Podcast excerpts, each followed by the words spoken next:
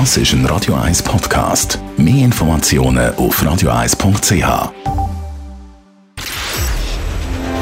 Shortlist. Namen, wo Schlagzeilen machen. Diskutiert von Mark Jäcki und dem persönlichen Verleger Matthias Ackeret. Jetzt auf Radio 1. Präsentiert von der IH Keller AG. Ihre Skoda-Partner. Jetzt mit dem Skoda Karoq Spotline. ihkellerag.ch Skoda, simply clever. Willkommen zu der Sendung heute mit diesen Namen. Patrick Kessler, der Geschäftsführer vom Schweizerischen Handelsverband, freut sich auf fette Umsätze am Black Friday. Olaf Scholz, der resignierte Bundeskanzler von Deutschland, übernimmt Nachfolge von der Angela Merkel mit einer Ampelkoalition im Rücken. Und Alain Berset, der Bundesrat, macht noch nichts und überlässt Verschärfungen den Kantonen. Und das ist doch ein bisschen mehr als erstaunlich. Ich weiss, wir sind in einem föderalistischen System, wir sind in einer Demokratie, man muss immer alle anfragen und so, aber das Krisenmanagement langsam aber sicher, das Zuschauen, jetzt sind wir ja nicht am Anfang von dieser Pandemie. Wir haben gemeint, wir sind am Ende von der Pandemie, jetzt hat man das Gefühl, wir sind am Neustart von der Pandemie, die Zahlen gehen auf und der Bundesrat hat das Gefühl, es sind einfach Sachen von den Kantonen. Und Kantone wiederum zu Recht fordern quasi einheitliche Regelungen. Was ist falsch im Staat der Schweiz? Ja, es gibt eine Abstimmung am nächsten Sonntag. Und da will man natürlich nicht verderben. Aber eben, das ist doch ganz zeichlich. Wir haben hier mit einem Virus, wo man immer wieder hört, wie tödlich das da ist, wie gefährlich das da ist, wie fest dass müssen aufpassen müssen. Die äh, Massnahmen, die wir alle hatten, wo verschiedene Wirtschaftszweige und Leute gelitten haben. Und jetzt äh, trotzdem stellt man eine Abstimmung, Interessen, politische Interessen vor dem Handeln. Das geht doch nicht. Gut, das sagt ja niemand offiziell. Ja, aber, offiziell aber, aber, aber, es, weiß es, es natürlich offensichtlich. Es ist natürlich offensichtlich. Also, ich glaube, die bundesrätliche Politik, wie die ist in Sachen Corona, da wissen wir eigentlich erst die nächste Woche. Also, bis jetzt hat der Bundesrat natürlich drei Tage, kann ich jetzt irgendwie auch noch ein bisschen nachvollziehen. Also, man will ja das Resultat ja, nicht gefährden, das oder? Das kann ich überhaupt nicht nachvollziehen. Ja. Du musst doch handeln und du musst doch, du musst doch ja. immer offen spielen. Natürlich du musst doch immer offen spielen. Und wenn du in einem Moment kommst mit den groben Massnahmen, wenn äh, das Gesetz ist angenommen worden, vielleicht mit überragender Mehrheit, weiß man noch nicht so genau. Dann kommst du dann auch mit den Massnahmen. Das ist dann nicht für die Glaubwürdigkeit von der Landesregierung gut. Also am Ende wird sicher noch nichts entschieden, weil wir wissen ja, der Bundesrat halt immer Mittwoch, Mittwoch, Mittwoch und wenn er Ferien hat, hat er Ferien. Also es wird sicher anderthalb bis zwei Wochen gehen, bis ein Entscheid vom Bundesrat kommt. Aber der kommt natürlich, wie im Ausland, in Deutschland, wenn man die Zahlen anschaut, oder in Österreich, oder in Italien, Frankreich. Also die Schweiz kann ja in dieser Frage nicht immer Insel sein. Aber, aber jetzt wartet er ab und ich finde das, ehrlich gesagt, rein pragmatisch denkt nicht falsch. Ja, aber ja. es ist doch nicht glaubwürdig. Was es heißt, ist doch, was es ist doch nicht glaubwürdig, wenn du, wenn du Gefahr, auf Gefahren aufmerksam machst und immer äh, sagst, wie man muss aufpassen und äh, Spitäler überlastet das Pflegepersonal, was es nicht gibt oder zu wenig gibt und so. Und dann wartest du ein bisschen zu weil du jetzt ein bisschen Ferien hast und dort noch eine Abstimmung hast, die du musst gewinnen Ja, aber wir haben ja gleich ein Föderalsystem und jeder Kanton ist ja anders. Ich finde, der Föderalismus wie wir haben gar nicht so schlecht. Also Zürich hat doch sicher eine andere Ein Föderalismus ist super, Matthias, eine andere aber er funktioniert doch jetzt nicht. Ja, da bin ich nicht sicher. Ich glaube, in Zürich haben wir eine andere Ausgangslage in Sachen Corona, weder in Appenzell Innerrhoden oder im Jura. Also darum finde ich, Kantone müssen da schon selber ein bisschen reagieren. Und es ist schon immer der schwarze Peter, der hin und her geschoben wird. Und am Schluss ist natürlich auch immer die Frage, wer zahlt oder? Der Kanton sagt, ja gut, der Bund, soll der Bund zahlen und umgekehrt. Aber ich glaube, wenn Der Kanton Zürich macht das jetzt nicht so schlecht, auch wenn er immer kritisiert wird. Äh, und, und jeder Kanton muss ja seine eigene Lösung finden. Also, man hat, ich, ich glaube, man hat es ja gesehen in dieser Corona-Zeit. Was der Bundesrat macht, ist ja falsch, oder? Wenn er zu viel ja, nein, reagiert. Es ist nur dann falsch, wenn er das Falsche macht. Und ja. er macht eben zum Teil gar nichts oder, oder zögerlich.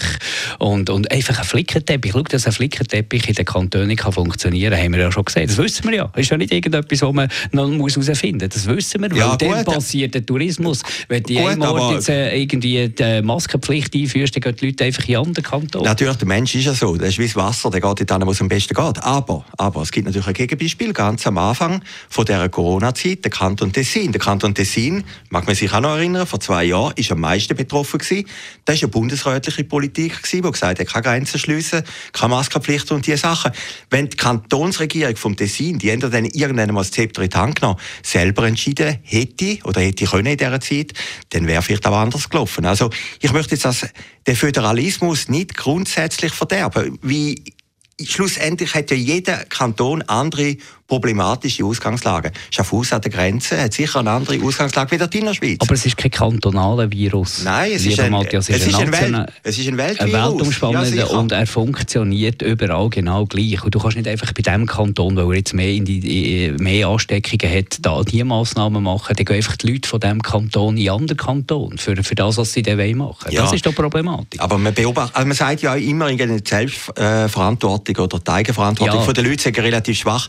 Das glaube ich gar nicht. Also man sieht es ja an Veranstaltungen schon, dass deutlich weniger Leute an Veranstaltungen gehen oder Weihnachtsessen werden abgesagt. Also ich glaube, die Leute sind schon vorsichtiger, als man allgemein annimmt. Und die Leute haben aber Angst. Ich glaube, wenn man die Stimmung, die wir im Moment haben, vergleicht mit der Ausgangslage von einem Jahr, ich empfinde es als bedrohlicher. Muss oder, ganz ehrlich sagen, ja. Oder die Thematik mit dem Impfstoff. Ja. Oder mit dem Booster meine ich jetzt. Ja, ja. Oder ich könnte jetzt den langsam, äh, langsam höchste Eisenbahn, dass du einfach auftust jetzt, oder? Ja, das wird auch passieren. Also ja, ich aber kenne, langsam, alles ja. ist zu langsam. Ja, aber ich kenne jetzt viele Kollegen von mir, also ich bin jetzt auch älter als du, die die Impfung schon haben. Also ich glaube, es, es braucht auch Zeit von einer Organisation und von einer Struktur. Das kommt auch alles. Also da muss die Behörden schon ein bisschen in Schutz nehmen. Und, und es ist auch, wenn man zurück erinnert, vor einem Jahr ist die Frage, wer sich impfen lassen und nicht, war ja die grosse Diskussion. Gewesen.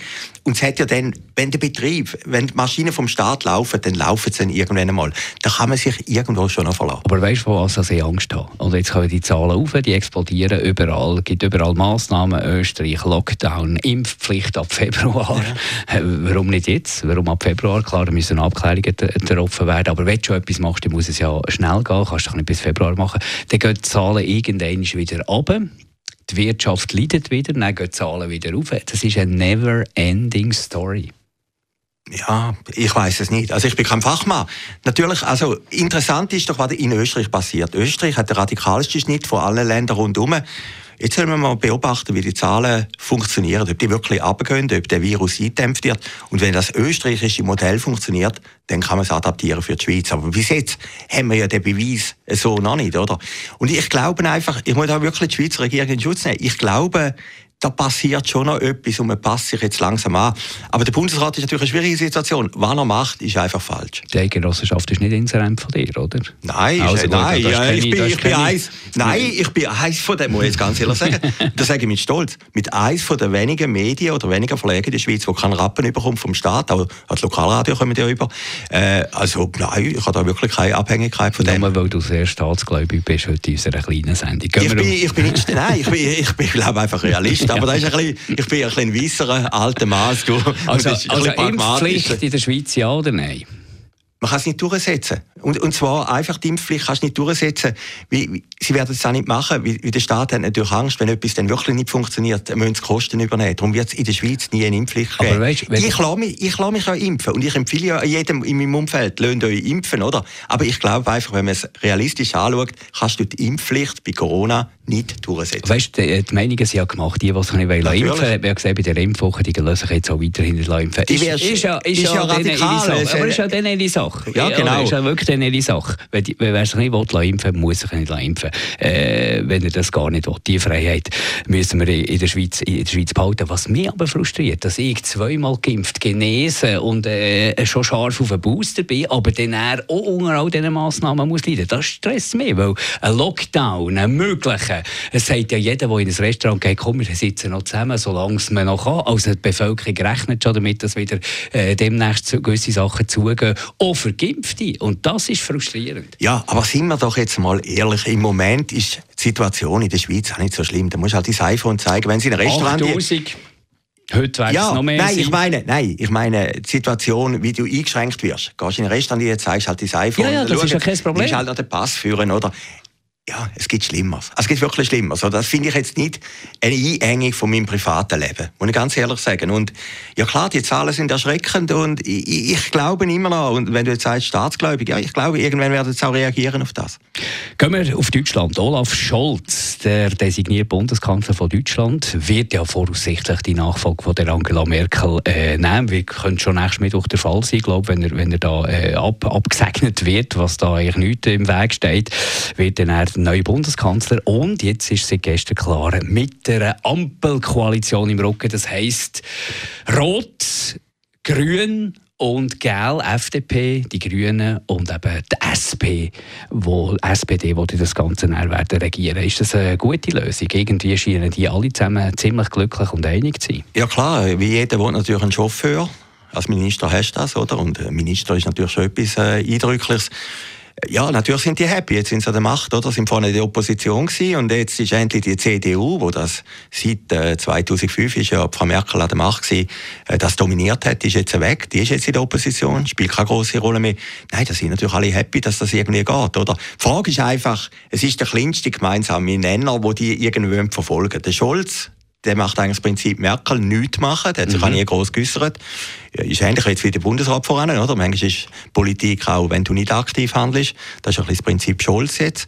Und die anderen beiden, äh, äh man sieht es ja zum Beispiel beim Verkehr, oder? Deutschland, da rasen ja alle wie irre, wenn man, wenn man bis Singen hin auf die Autobahn ja, aber dort geht. Hat man, dort hat man ja genau. Eingeständnis gemacht, oder? Ja, natürlich. Aber die FDP wird natürlich sagen, ja gut, man kann äh, die Höchstgeschwindigkeit nicht einschränken und die andere sagt, wir müssen irgendwie umweltgerecht fahren. Es gibt doch einfach verschiedene Sachen, Interessen, wo du in einer Position nicht kannst unterbringen und, und, und die Reibungen wird es natürlich jetzt in der Politik Und wird geben. das nicht wahnsinnig vorwärts gehen mit Lösung, oder? Die Grünen, die da Eingeständnis müssen machen, natürlich ganz klar für das Klima stehen, äh, aber dort schon Eingeständnisse gemacht. Ich meine, wie könnte man das Klima relativ rasch äh, nicht retten, aber äh, äh einen guten Effekt erzielen, indem das die unbegrenzte Höchstgeschwindigkeit einfach mal äh, rausnehmen aus Deutschland. Das haben sie eingestanden, dass sie das nicht machen. Verstehe ich nicht. Aus Sicht der Grünen. Nein, aber das Problem ist ja nicht die grüne Regierung. Die, die drin sind, die sind ja gerne Minister. Das Problem ist natürlich die Basis, oder? Die müssen ja dann vor der Basis das rechtfertigen. Und da wird das große Problem werden